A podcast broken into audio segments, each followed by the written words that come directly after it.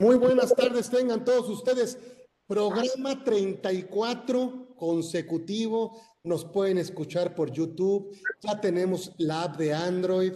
Hoy tenemos un pedazo de invitado. La verdad, tener a mi tocayo Carlos Monarres es un, créanme, siempre lo digo, lo que pasa es que yo estoy rodeado de pura gente exitosa, le gusta lo que hace, una estructura legal, mi tocayo, un lenguaje envidiable, jurídico, eh, y una, un estudio y un conocimiento de la materia, la verdad, envidiable para nosotros. Es un privilegio tenerlo en este programa de Conversando con Orfe, número 34 consecutivo, no hemos parado. Y la verdad es que él ha estado, forma parte de esta comunidad, es un gran amigo, es un, no viene de invitado, viene de anfitrión, la casa está abierta, estará abierta siempre para don Carlos Monarres. Siempre, por supuesto, socio, eh, tiene su firma, Ortiz Abogados. Eh, bueno, trae una trayectoria y una estructura que la verdad que siempre aprendo mucho cuando lo escucho. Eh, y que bueno, pues la verdad es que hoy es un privilegio tenerlo en esta edición 34 de Conversando con Orfe. Estamos en vivo, también estamos en vivo en YouTube, ¿sí? Y que bueno, agradecido siempre con los que hacen posible este programa, como es nuestro invitado, don Carlitos, y ustedes que hacen posible esto, y que yo solamente soy un conducto para invitar a los grandes fiscalistas. Y, y no es la excepción hoy, hoy tenemos un gran fiscalista, un gran amigo, apasionado, por supuesto, del ámbito tributario y un abogado, la verdad es que con una estructura envidiable.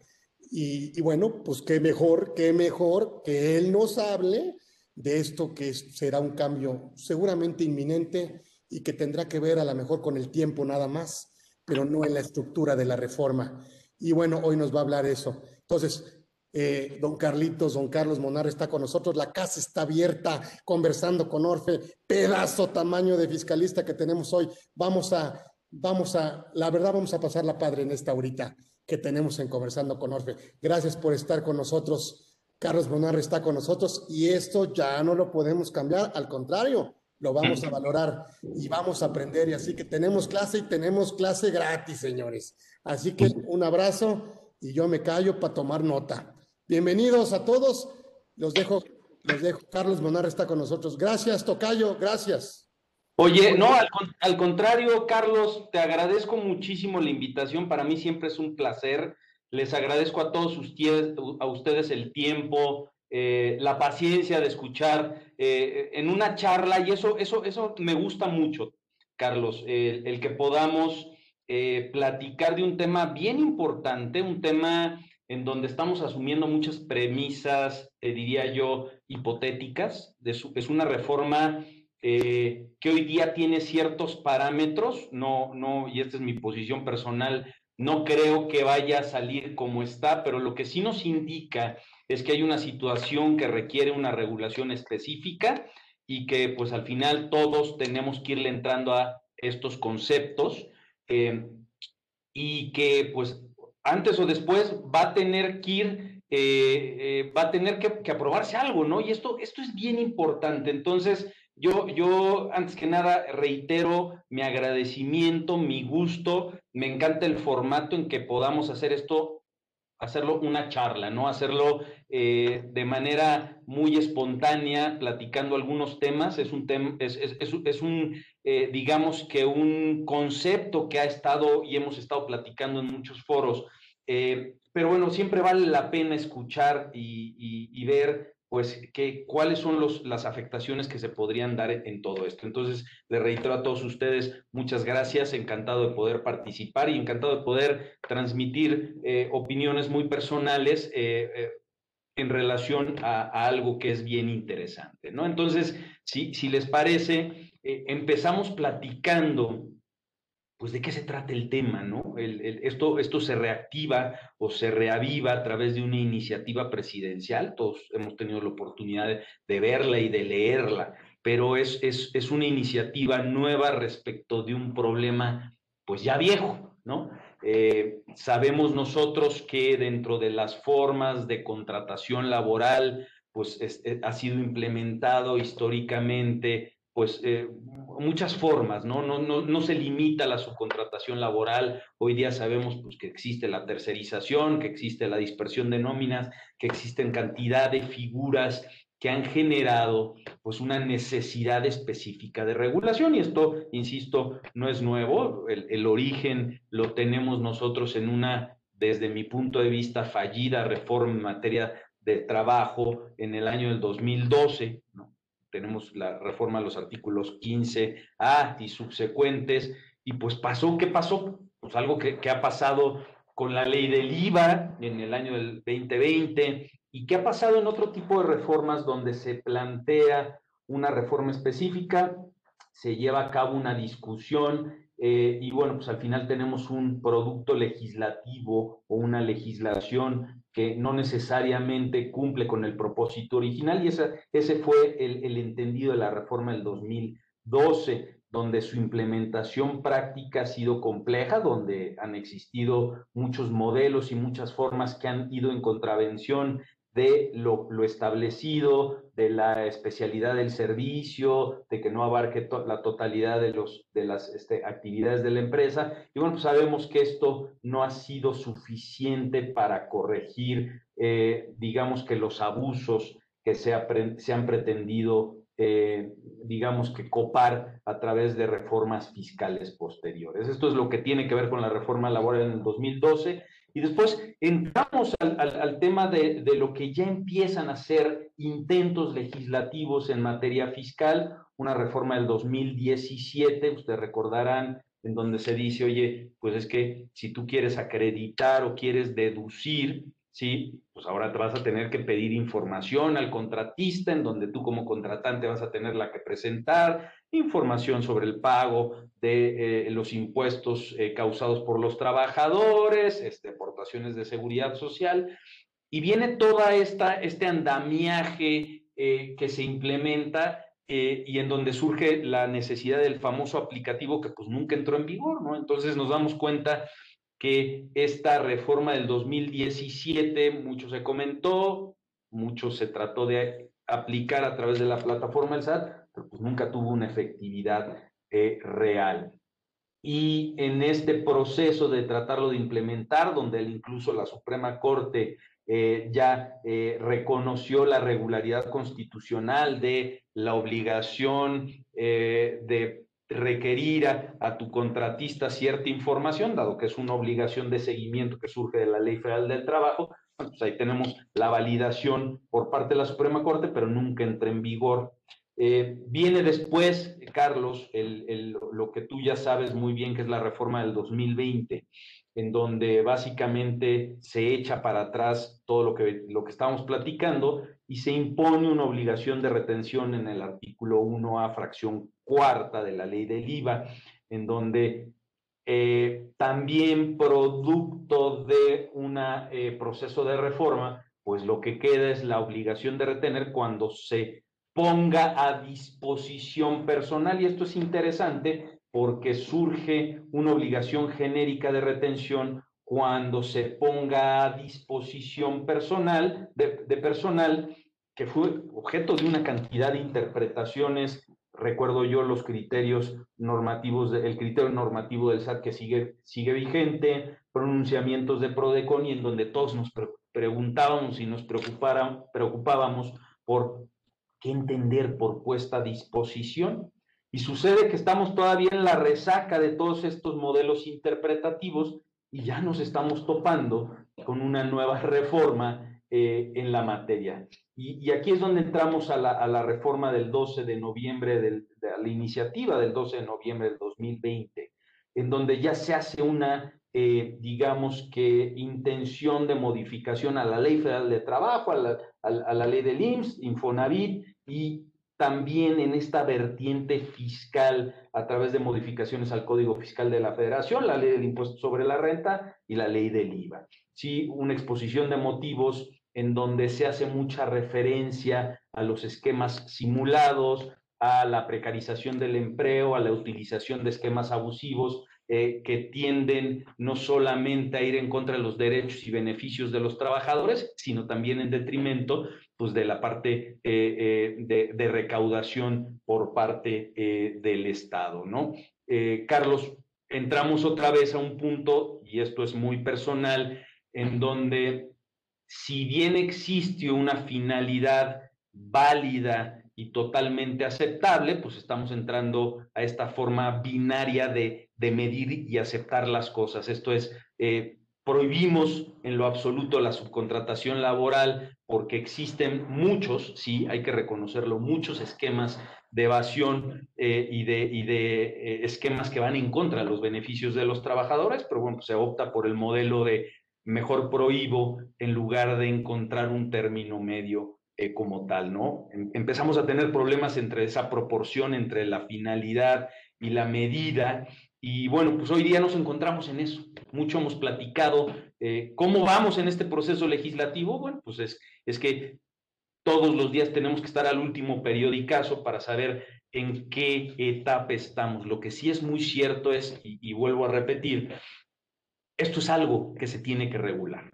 Eh, es muy censurable y yo creo que todos estamos de acuerdo en que tenemos que erradicar los esquemas agresivos, abusivos y, evasivos en, la materia, pero sin embargo también hay que contraponer eh, eh, todas estas necesidades válidas pues, con una realidad económica y una realidad de negocios, ¿no? los, esquemas de subcontratación, esas formas alternativas de contratación son eh, bichos necesarios, ¿no? Y, en esa medida tenemos todos que empezar a reflexionar hasta dónde y cómo regular esas figuras eh, eh, en beneficio también de la clase trabajadora y, por supuesto, de las finanzas públicas. Y hasta ahí estamos.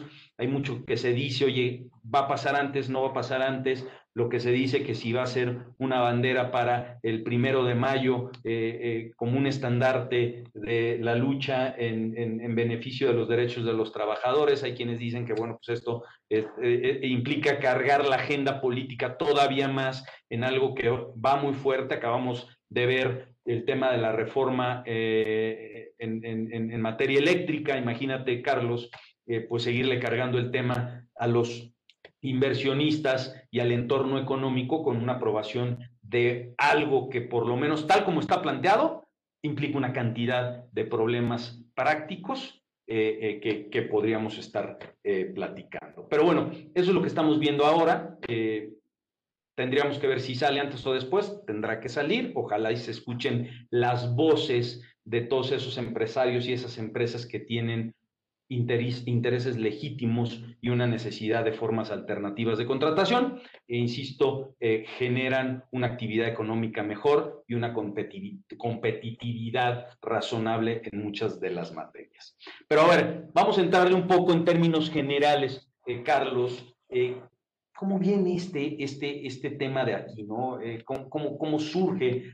Yo te diría que el rasgo fundamental es la prohibición de la figura de la subcontratación de personal. ¿Sí? Entendiendo por ella lo que te dice la ley, y si quieres ahorita lo platicamos, porque eh, no es propiamente, digamos que el género viene a ser lo que la propia ley establece, y ahorita lo, lo vamos a explicar. Eh, obviamente es una prohibición genérica con una permisión, y esa permisiones, oye, no consideramos que hay subcontratación de personal tratándose de prestación de servicios especializados o la ejecución de obras especializadas. Aquí ya viene la excepción.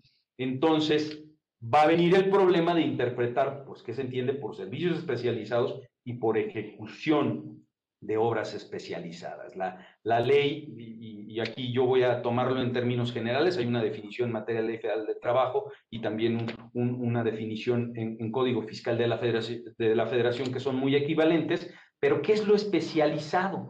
Y esta, esta reforma lo que te dice es, oye, no, no puede ser parte del objeto social o de la actividad económica de la beneficiaria de los servicios. Ahorita platicamos de eso, eh, Tocayo, pero lo que sí vale la pena es, primer punto, solamente se va a permitir en términos de la iniciativa cuando hay especialización entendida en términos del objeto social y de la actividad económica. Se establece la obligación de que el contratista cuente con una autorización de la Secretaría del Trabajo de Previsión Social y de que todo se establezca a través de un contrato con detalle y el número de personas y la identificación, eh, digamos que, de las personas que van a llevar a cabo la actividad. Es básicamente un esbozo general. Queda fuera la subcontratación de personal, salvo eh, servicios especializados, y con esta gestión o intervención que, mucho ha sido criticada por, eh, los abogados laboralistas, de la autorización y de la necesaria, eh, digamos que, anuencia por parte de la Secretaría de Trabajo y Previsión Social. Eh, decíamos, la Ley Federal del Trabajo te, establece esta obligación de, la autorización de los contratistas, donde tienes que tener, eh, estar al corriente de tus obligaciones laborales, donde la autorización será renovada cada tres años y bueno, pues vamos a tener que eh, tener eh, un padrón de conocimiento público de estos prestadores de servicios. Esto es lo que tiene que ver con la Ley Federal del Trabajo. Eh, algo que yo veo importante en la reforma y, lo he platicado con algunos amigos laboralistas es el régimen de sanciones que existe en materia laboral de 2.000 a, a 50 mil veces la UMA y, donde me dicen, oye, pues es que en términos laborales son, son eh, sanciones verdaderamente eh, importantes, ¿no? Y esto es, pues cuando continúes utilizando un esquema de subcontratación laboral que viene a estar prohibido por efectos de la iniciativa, o cuando ejecutes o prestes servicios especializados sin autorización. Esto es desde la perspectiva laboral. Ya sabemos también que la ley del IMSS tiene y sufre una reforma, hay una responsabilidad solidaria, la ley de, este, del, Infonavit tiene sus, temas equivalentes, pero eh, esto es la parte laboral, ¿no? Y, en realidad, pues busca tener un trato consistente en toda la, el andamiaje laboral y de beneficios sociales que tienen los trabajadores.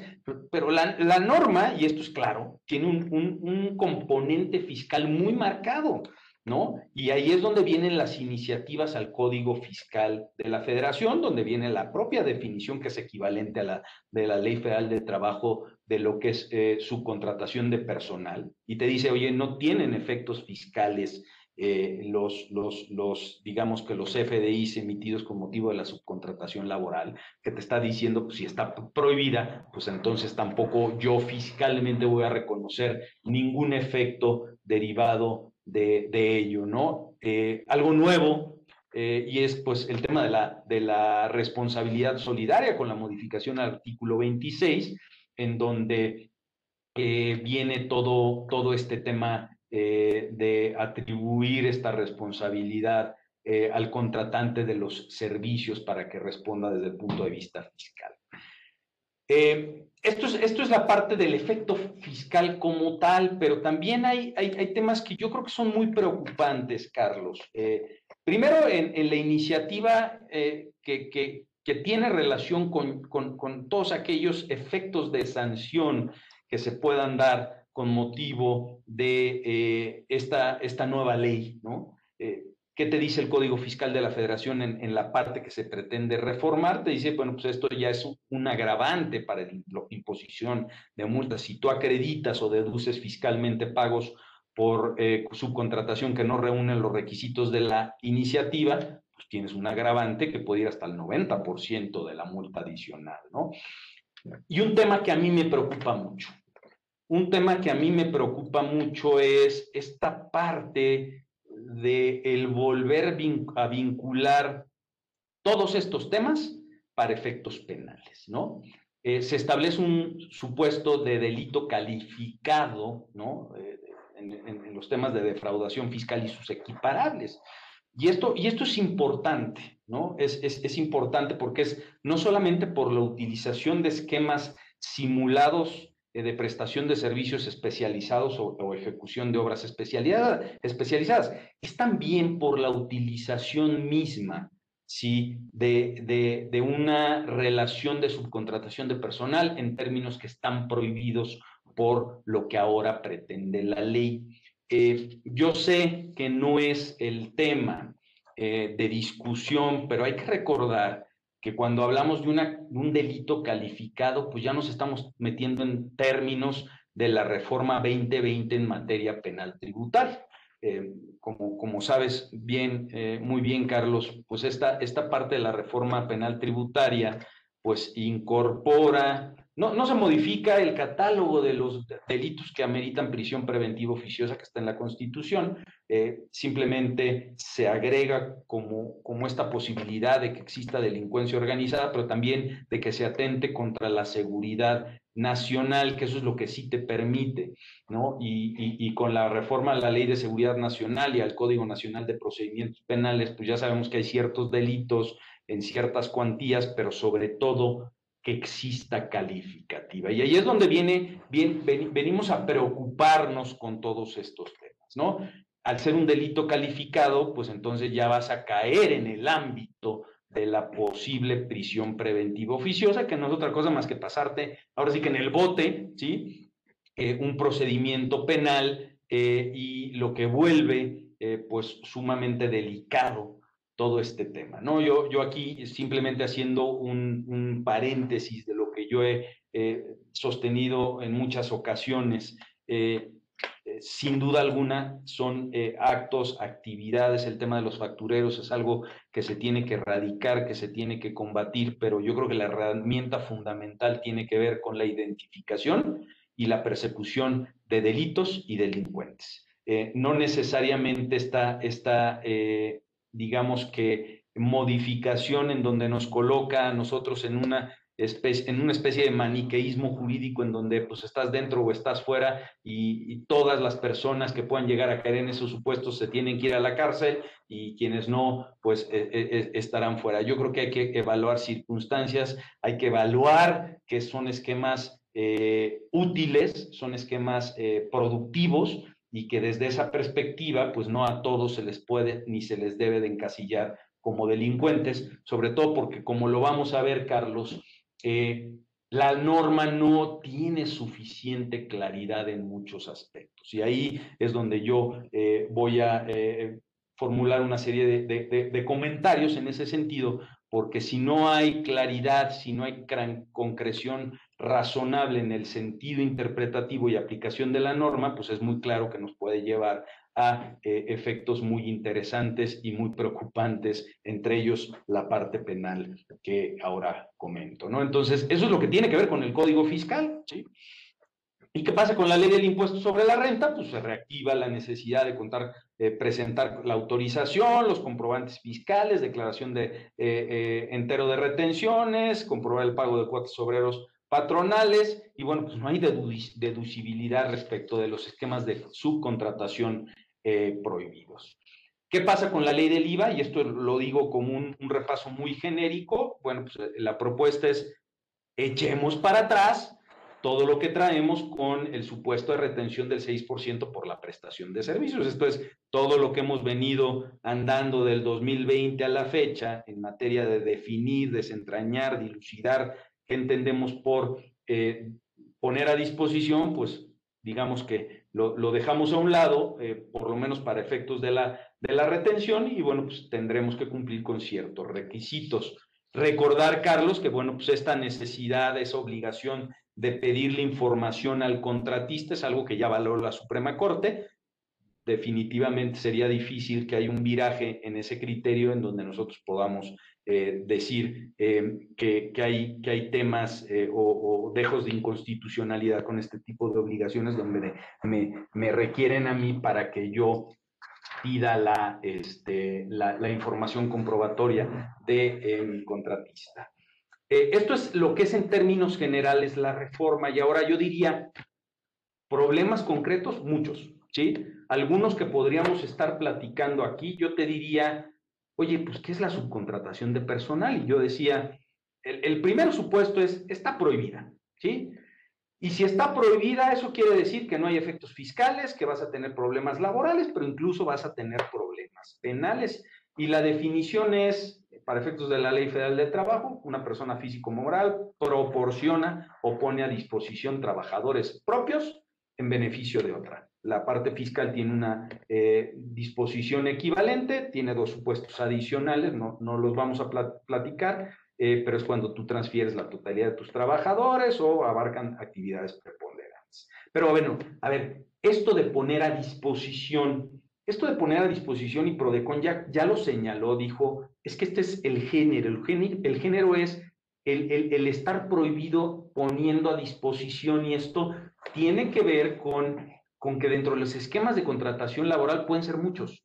Al final del día, hoy día lo que está prohibiendo, está siendo prohibido es la puesta a disposición o eh, el, el, proporcionar trabajadores propios en beneficio de un tercero. Desde mi perspectiva, pues esto tiene una amplitud importante, ¿no? La apertura de la hipótesis jurídica, yo creo que es, es, es ahí está, ¿no? ¿Y a dónde nos lleva eh, esta definición? Pues a lo que nos lleva es a una prohibición absoluta eh, y, esta contraposición con una realidad económica, ¿no? Entonces, a ver, dos puntos aquí importantes que yo advierto. La primera de ellas es poner a disposición, eh, proporcionar, pues es algo que se va a tener que interpretar en cada caso y en cada circunstancia. Eh, lo que puede generar problemas eh, en la aplicación de la ley cuando, insisto, los efectos no solamente en multas eh, en ley federal del trabajo, sino en multas eh, fiscales, responsabilidades solidarias, inclusive efectos penales, pues pueden, pueden derivarse de esa interpretación que en algunos casos podría llegar a ser muy sutil. Pero ¿y esa realidad económica? La realidad económica de lo que todo mundo dice es, oye, pero pero es que hay muchas industrias que requieren de esquemas de contratación de esta naturaleza, ¿no? Eh, por ejemplo, mucho se ha hablado de, del permitir la, contratación por tiempo determinado, ¿no? Eh, eh, la, propia exposición de motivos te habla, es que muchos están contratados por tiempo determinado y entonces vino final de año, hubo despidos masivos con todos los problemas que esto conlleva. Bueno, la realidad es que hay muchas industrias que requieren de contrataciones por tiempo indeterminado y que, dicho sea de paso, son industrias bien, bien, este, eh, bien establecidas, productivas y que se hacen o que reciben, digamos que ese suministro de, de, de, personal por empresas muy serias, ¿no? Te pongo ejemplos de la industria hotelera, la energética. Oye, ¿qué pasa si tú eres una empresa que en México se dedica a construir parques eólicos para después enajenarlos? Oye, pues tienes que tener una plantilla de trabajadores. Imagínate, Carlos, la especialización de esos trabajadores, el mantenerlos en tu planilla cuando tienes un proyecto específico y, y especial. Eh, oye, pues qué pasa con esos trabajadores en, un suministro que se puede dar eh, inclusive a través de un insourcing, la industria hotelera con esos picos que tienes de requerimientos, la restaurantera. Entonces, también creo yo que no debemos de ser ajenos a esa realidad económica. Eh, insisto, no, no tratemos de acabar la rabia matando al perro, sino que tratemos de darle mejor el, el tratamiento que sea el útil y el suficiente para hacerlo, ¿no? Entonces, es, están esos problemas, están eh, el tema de entender por disposición, pues ya vimos que Prodecon ya te ha dicho, oye, eh, en, materia del IVA, si tú entiendes que el personal está prestando servicios y esos servicios son eh, aquellos que llevan a cabo el hecho imponible, esto es un servicio personal independiente, bueno, pues entonces te, tenemos que entender que eh, no, no, no se pone a disposición el personal, ¿no? Yo, yo en algunos casos he puesto ejemplos donde, imagínense una firma de, de, contadores, eh, en donde, oye, pues es que voy a hacer un dictamen fiscal o voy a hacer un dictamen para efectos financieros, oye, voy a mandar una plantilla de trabajadores a la empresa, ¿están a disposición? Oye, pues no, ¿por qué? Porque en realidad lo que yo estoy cobrando es un servicio personal independiente. Ellos están realizando la actividad propia como tal, esto es analizar la información financiera para emitir una opinión independiente de un tercero, ¿sí? Inclusive yo pongo a disposición herramientas que son propias de la empresa, pues no tendría por qué haber ese calificativo. Pero ¿qué pasa si esta empresa eh, de contadores, pues también se voltea y le dice, oye, tú necesitas contadores para tu oficina, pues ahí te voy a proporcionar a Juana, a Pedro y a Gonzalo, y ahí se van a ir a trabajar contigo y van a recibir órdenes tuyas y van a hacer tu contabilidad. Bueno, pues ahí claramente estarían puestos a disposición. Lo que yo quiero decir simplemente aquí es que vamos a tener en muchos casos eh, un problema para poder eh, discernir en qué casos estaríamos o estaríamos en, un supuesto de puesta a disposición. El mismo SAT ha, tratado o pretendido aclarar eh, en términos generalizados, pero pues yo creo que al final esto es casuístico, ¿no?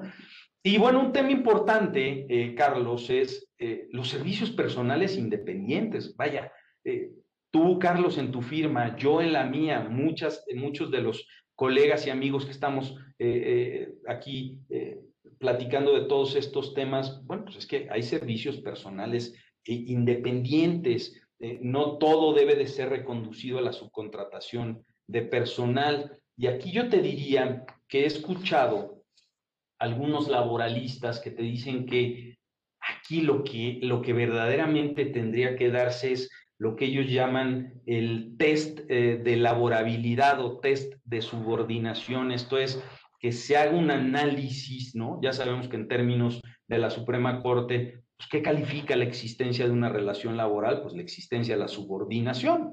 Eh, y desde esa perspectiva, eh, los, los, digamos que, eh, servicios que se prestan, ¿sí?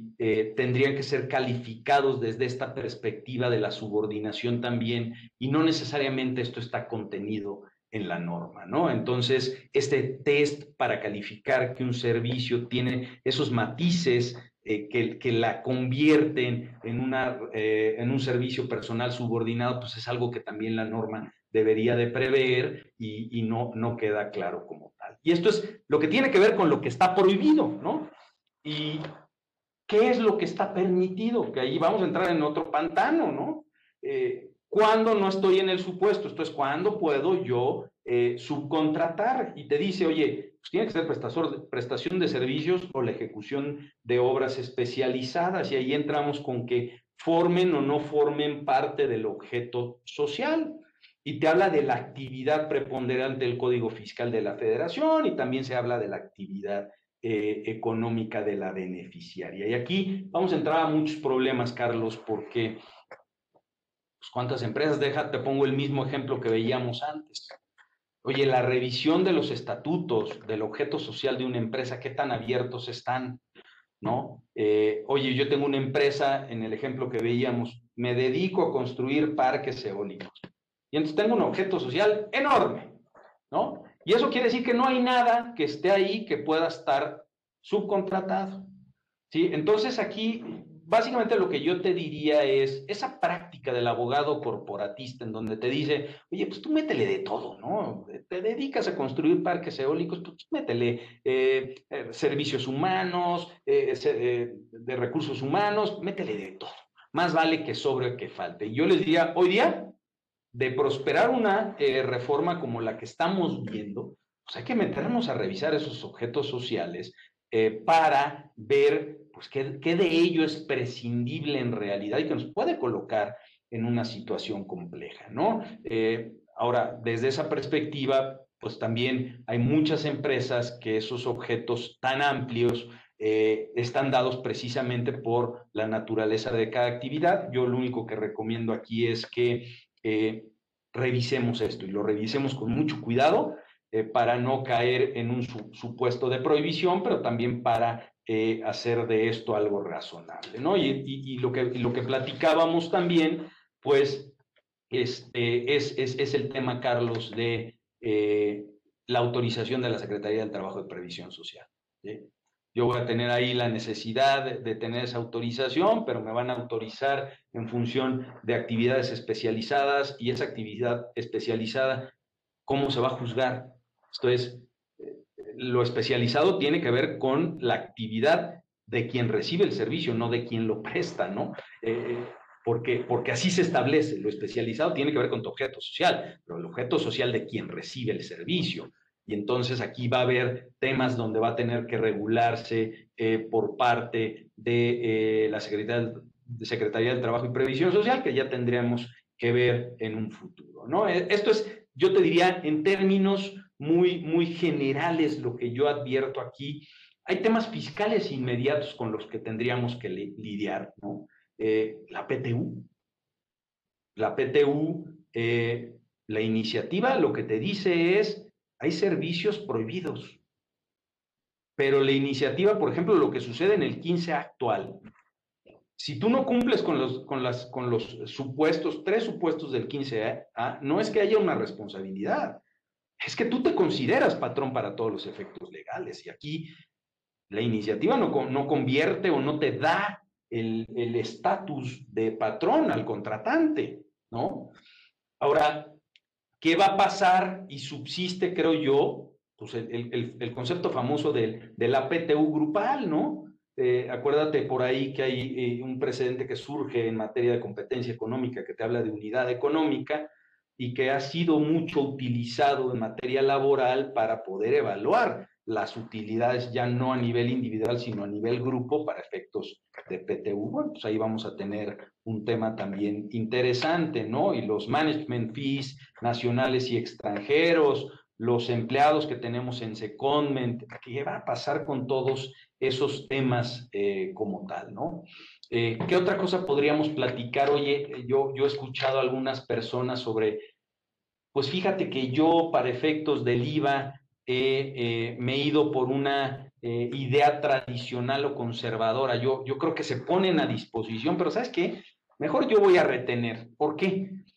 Porque al final, pues la retención me puede implicar un desfase financiero si tú quieres para efectos del acreditamiento del IVA, pues, pues al final del día no voy a arriesgar el derecho al acreditamiento. Entonces, cuando hay duda, pues simplemente yo retengo y se acabó, ¿no? Y, alguna vez he escuchado eh, algunos eh, contribuyentes, pues que lo que te dicen es, oye, pues yo ya, yo ya interpreté que tengo que retener y consiento a través de esa eh, actitud el hecho de que cuando entras en vigor una reforma, pues entonces yo estoy eh, recibiendo la disposición de personal y entonces está prohibido. Yo creo que aquí no hay consentimiento, pero bueno, pues al final del día los contribuyentes van a tener que reevaluar si es el caso, cuál es su situación frente a una norma diversa cuyo alcance es diferenciado eh, también, ¿no? Entonces, pues bueno, aquí, aquí yo te diría eh,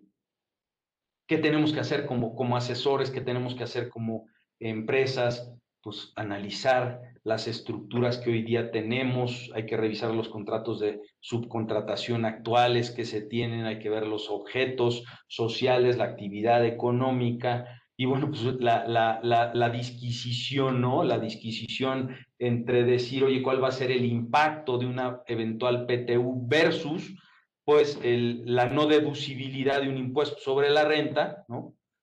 bueno, o no deducibilidad para efectos del impuesto sobre la renta y la imposibilidad de acreditar. Y ahí es donde empezamos a tener, pues, todos estos eh, temas eh, importantes a considerar, Carlos, Entiendo yo, y así se ha planteado en el Parlamento abierto, esta, esta idea ¿no? de, del empresario de el, eh, poder eh, topar la PTU, ¿no? Eh, PTU que es una figura muy especial aquí en México y en donde no tiene pues ningún tipo de meritocracia y se buscaría estar ingiriendo más en eh, con una injerencia, injerencia mayor en, todos estos temas de decisión para la distribución de un bono de productividad, eh, por ejemplo. Pero bueno, esos son los temas que, que tenemos aquí sobre la mesa.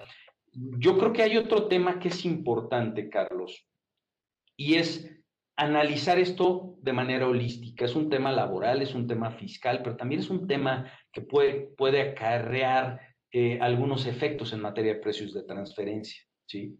Eh, la manera en cómo yo me voy a reestructurar, eh, la manera en donde yo voy a transferir eh, empleados quizás o asumir empleados.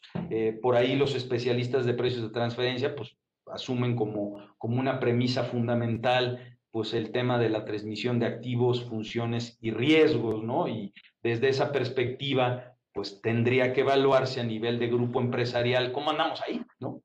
El, eh, movimiento de, empleados, ¿no? Algunos colegas y algunos especialistas te han, dicho, se han cuestionado, y transfiero personal, ¿no? Con un know-how único y susceptible de ser controlado, transferido, puede calificar como un activo intangible.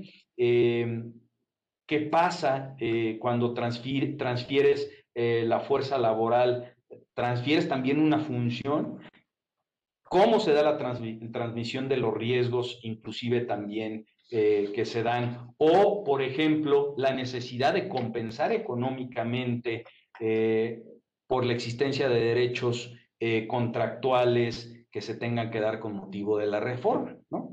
Eh, es claro que con motivo de la reforma, pues existirá una fuerza mayor o, sobrevendrá la ilicitud del objeto de contratación y entonces pues, tendrán que terminarse ese tipo de contratos. Pero bueno, pues lo cierto es que hay muchos temas eh, que tendrían que analizarse, qué va a pasar con las holdings puras, eh, cuál es el tipo de servicios que hoy día se están prestando, si van a haber servicios administrativos o no, lo cierto es que estamos frente a una disyuntiva importante, Carlos, en donde tendríamos nosotros que evaluar todo esto, ¿no? Eh, es claro que la reforma, tal como está planteada, sin un periodo de transición, pues es, un, es un absurdo, ¿no? Eh, por ahí escuchaba yo algún eh, personaje público que decía, pues fíjense, señores, que ya estamos discutiendo tanto esto, que tomen ustedes como periodo de transición esto, que te dicen, eh, el, hecho de que ustedes conozcan por dónde va el gobierno y que en este periodo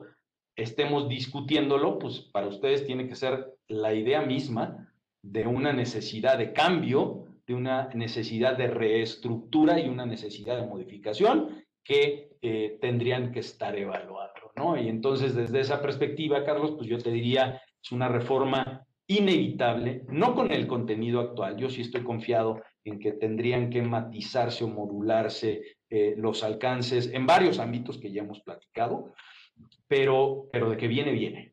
Y, desde esa perspectiva, pues todos tenemos, creo yo, que asumir una, una posición activa de, evaluación de riesgos, pero sobre todo de mecanismos de reestructura y de salida en, en, cumplimiento a algo, pues que ahí está. ¿no? ¿Tú cómo la ves, mi estimado Carlos? Háblame de la, no sé, aprovechando eh, y con los antecedentes que sufrimos en el 69B, ah. de esa retroactividad en perjuicio que no es así cuando se trate de alguna norma de procedimiento. No sé, como que ando medio ciscadón últimamente y a lo mejor, no sé, eh, quiero pensar que que a partir de que la reforma salga o se apruebe, será para adelante, ¿no? No sé. Es que, es que andamos medio ciscados. No, no, fíjate, no, fíjate que la, pregunta que haces es, yo creo, una pregunta muy razonable y, que, que, forma parte de las, de las preocupaciones de todos. A ver, yo desde mi perspectiva, pues estamos hablando de una regulación que incide sobre la idea misma que hoy día tiene regulación en la Ley Federal del Trabajo, ¿no? La prohibición de esta figura en los términos actuales tendría que ser eh, hacia futuro, ¿sí?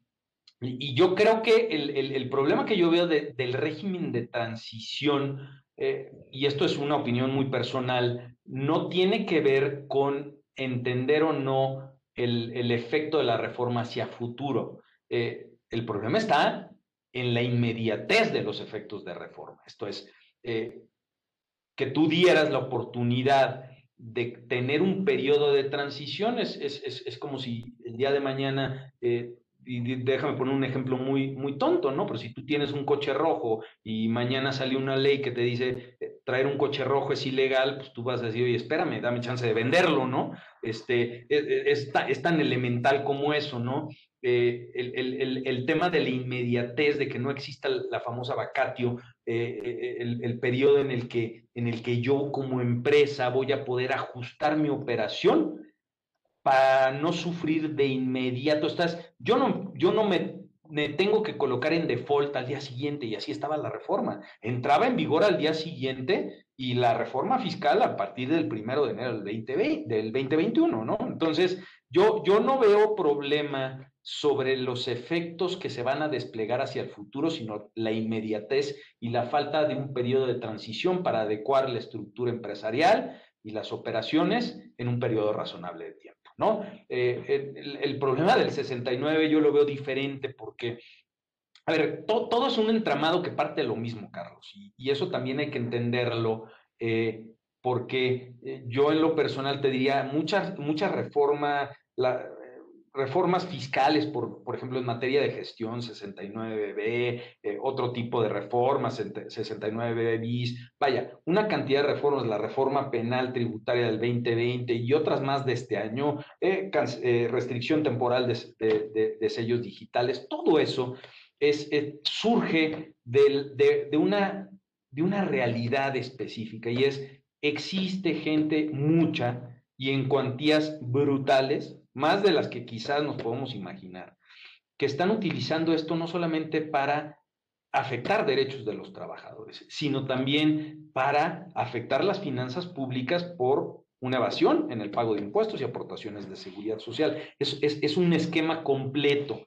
Y, la parte del 69 bis, o 69, mejor dicho, es la parte, eh, digamos que fiscal que cubre el, una medida específica, ¿no? Yo voy a tratar de presumir y si el, la, digamos que el listado se vuelve definitivo, entonces los comprobantes fiscales emitidos por un determinado contribuyente no surten efectos fiscales. Y eso sí es todos los presentes y los pasados. Y ahí es donde está el problema de retroactividad, pero sobre todo la, parte de seguridad jurídica para muchos contribuyentes, y en donde si bien es cierto que habrá un momento en que yo pueda discutirlo, lo cierto es también que hay muchas disposiciones fiscales establecen efectos definitivos desde mi perspectiva, uno de ellos es la cancelación de sellos, por ejemplo, o, u otros más en donde dices, bueno, habrá el momento en que lo pueda aclarar, pues sí, pero con una situación muy, muy desfavorable. Entonces yo te diría que en esos casos, pues sí, tienes un problema de temporalidad diferente. Ya la Corte dijo que, no hay un problema de retroactividad, pero bueno, pues es, es parte de todo este andamiaje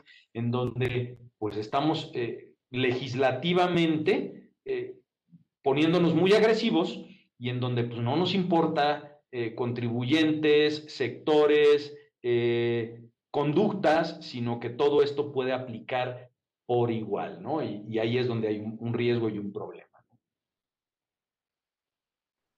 Sí, y además, bueno, pues también la prima de riesgo, va a haber una uniclase, sé, no sé si sea la solución ir por los outsourcing, porque ¿quién va a pasar la prueba? Pues mira, Carlos, eh, muchos se ha platicado inclusive de un esquema de certificación, ¿eh? eh a ver, eh, yo vuelvo a insistir en mucho porque a veces como que no nos comunicamos cuando vemos, insisto, este, este, este, esta estructura mental binaria de, de que todo es blanco y negro, ¿no? Es, vayan con todo respecto de determinados contribuyentes y no solamente al emisor, al receptor que le da efectos fiscales a algo como esto. Sí, señores, pero no vayamos en contra de algo que es verdaderamente útil y necesario en la economía, los esquemas de, tercera, tercerización, los esquemas eh, de, subcontratación en, las diversas especies que pueden existir, en realidad le dan competitividad al país y, son medidas necesarias y útiles que también fomentan el empleo, ¿no? Entonces, ahí es donde yo digo, no, no hagamos de esto un, un, un esquema en donde en donde yo prohíba y solamente deje un, un, margen muy reducido para llevar a cabo actividades de esta naturaleza. Seamos más sensatos y démonos cuenta que muchas veces el gran problema de la ley no está en su contenido, sino en su falta de aplicación, y ahí es donde tenemos que hacer un ejercicio, un ejercicio autorreflexivo como autoridades y, sociedad eh, para darnos cuenta dónde estamos fallando, ¿no?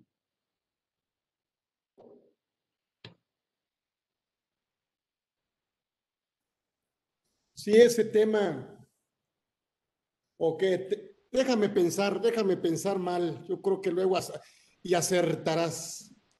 Este, Los únicos outsourcing que van a pasar la certificación son los del gobierno. Oye, pero, pero, y, nada más una pregunta, Carlos, ¿tú crees que en el gobierno tengan muy claro de cuántos y cuáles esquemas de subcontratación tienen? Sí, o sea, aquí es, eh, lo peor es que es, eh, eh, continuarán los esquemas de facturación, ¿sí? Porque el empresario dice, el empresario creo insensato, ¿eh? No, no está pensando, pues que me cambien el concepto de la factura y yo sigo pagando. Ay, caray. Oye, Carlos, pero ahora sí hay que, hay que, hay que tener muy claro, ¿no? A ver, si estamos, si estamos haciendo, eh, estamos en un riesgo importante, ¿no? Y eso yo sí lo, lo, veo desde la perspectiva, mira, a ver, hay, hay verdaderos eh, grupos eh, muy complejos y, muy estructurados, ¿no? Por eso, por eso se pensó en la figura de la delincuencia organizada, que yo creo que solamente sería aplicable, dado que se busca, eh, son tres o más personas eh, con la intención permanente de delinquir. Déjame, déjame ser muy elemental. yo no lo veo en un contribuyente común y corriente, ¿no? Eso pues, es, muy propio de un grupo empresarial que se dedica a proveer este tipo de soluciones eh, de carácter fiscal y laboral. pero, pero yo sí veo mucho riesgo en la gente que está utilizando estos, estos esquemas. Siempre, siempre he pensado que cuando la ley es muy genérica, por ejemplo, con el tema de prisión preventiva oficiosa, cuando el estándar de la prueba para eh, eh, iniciar un procedimiento penal pues es claramente más bajo, eh, pues entonces sí quedamos ahí con un problema y lo hemos visto en, todas las, las negociaciones de auditorías, Carlos, ¿no? En donde la, parte penal ha sido una forma de presión muy importante, ¿no? Te dicen las autoridades, oye, pues es que aquí nada se consigna eh, penalmente eh, que no sea eh, con, una razón muy clara y, seguida de un proceso de depuración. Yo creo que el, gran problema de la ley es que deje precisamente la posibilidad de que sea un área jurídica sin prejuzgar eh, sobre eh, las buenas intenciones o los buenos oficios del área, pero pues esa, esa no es la función de la seguridad jurídica. La seguridad jurídica es que esto esté perfectamente acotado en ley, ¿no? Pero bueno, ahí estamos. Yo creo que el, utilizar este tipo de esquemas y cambiarlos, como lo dices tú, es que me van a sustituir la factura, es que ahora hasta le van a meter mano a mi objeto social, es que ahora vamos a redactar juntos los estatutos. Yo creo que hay que una cosa, ¿eh?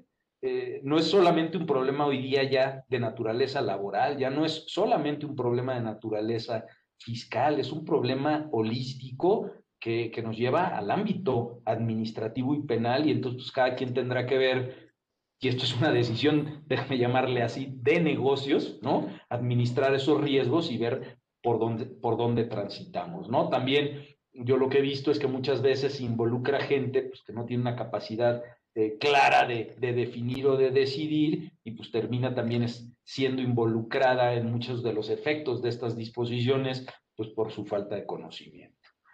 Pero en esas estamos y, en esas estamos transitando. Yo insisto, el Parlamento abierto, pero sobre todo la, los buenos oficios, y, lo digo de esa manera, eh, porque creo que eh, intereses económicos hay de todos, pero al final ya yo creo que lo que implica una razonabilidad económica, pues tendría que imponerse como una forma de, cambiar esto que se ve como una reforma, y esto es una opinión muy personal, muy agresiva, eh, muy limitativa y que sin duda le va a pegar y le va a pegar fuerte a la estructura de negocios en este país.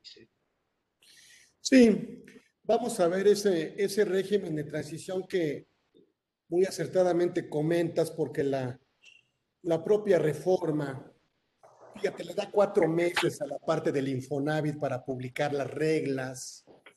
Eh, 120 días para el tema de la uniclase, o sea, 120 días. Por supuesto, bueno, eh, el tema de, del IMSS, de seis meses, ¿sí?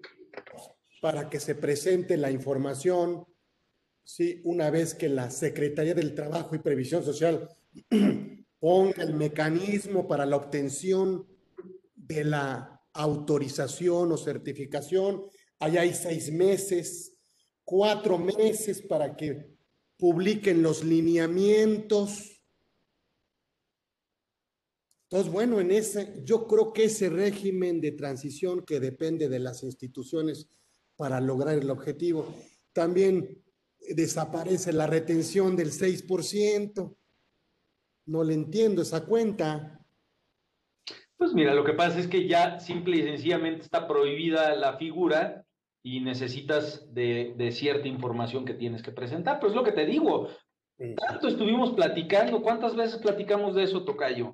Eh, labores, imprecisiones, eh, clarificaciones, un criterio normativo, eh, criterios sustantivos de la Prodecon, y aquí andamos, tratando de cambiar lo que, oye, pero en el año del, o sea, en el año del 17 ni siquiera entró, ni siquiera fue efectivo el aplicativo, ¿no? Con la información que tenías que subir.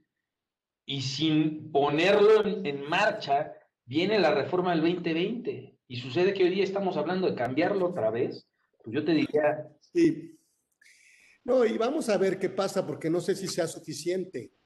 Tú tienes como prestadora de servicios seis meses para otorgar, para obtener, para obtener la autorización como prestadora de servicios especializados por el plazo para la adecuación de los registros patronales de las prestadoras, pues, pues es el tema del multiregistro, 120 días.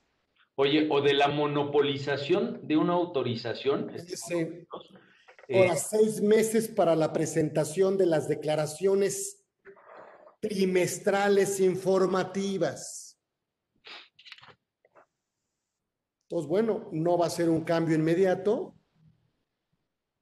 Y hay temas, por ejemplo, en el, paso, en el, plazo de que el Infonavit pueda publicar las reglas para la presentación de la declaración cuatrimestral. Le dan cuatro meses al Infonavit. Entonces, si te pones prácticamente a sumar, pues prácticamente en que entre en vigor, pues en seis meses sabremos quiénes serán los elegidos de los dioses. Bueno, y, yo te diría, agrégale a todo esto, pues un esquema de riesgo adicional de empresa. ya de por sí las informativas, las declaraciones A, B y C en materia fiscal, eh, las obligaciones en materia de PLD, el, los, el, compliance eh, no solamente fiscal, sino penal, y agrégale a todo esto, pues hacer negocios en México, pues es un verdadero eh, tema eh, interesante, ¿no? De mucha adrenalina.